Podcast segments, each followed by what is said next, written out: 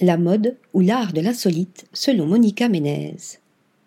Cette talentueuse photographe, réalisatrice et directrice artistique allemande transcende l'univers de la mode en combinant avec maestria le beau, le glamour, l'absurde et l'étrange.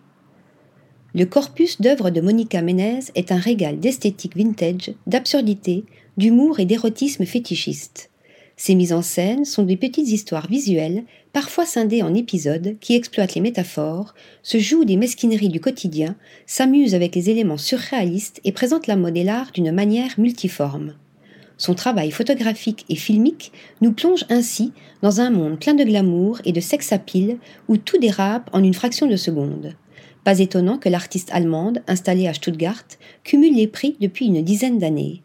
Elle a remporté deux fois le prix Asboff, de la meilleure direction artistique, dont un pour The Journey, un autre au Berlin Fashion Film Festival pour Auditory, au Madrid Fashion Award pour hors d'œuvre, et plusieurs au Miami Fashion Film Festival encore pour The Journey.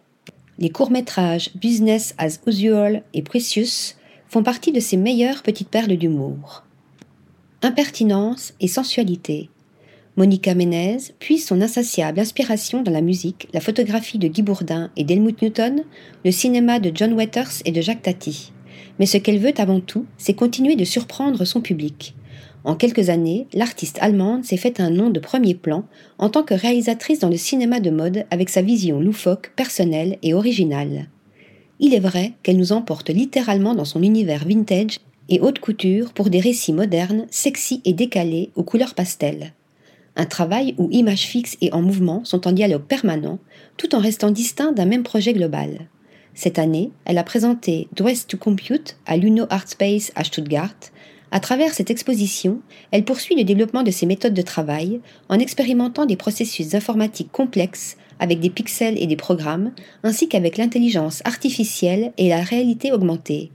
Par cette approche numérique, elle instille tout son sel surréaliste, drôle et sensuel. Article rédigé par Nathalie Dassa.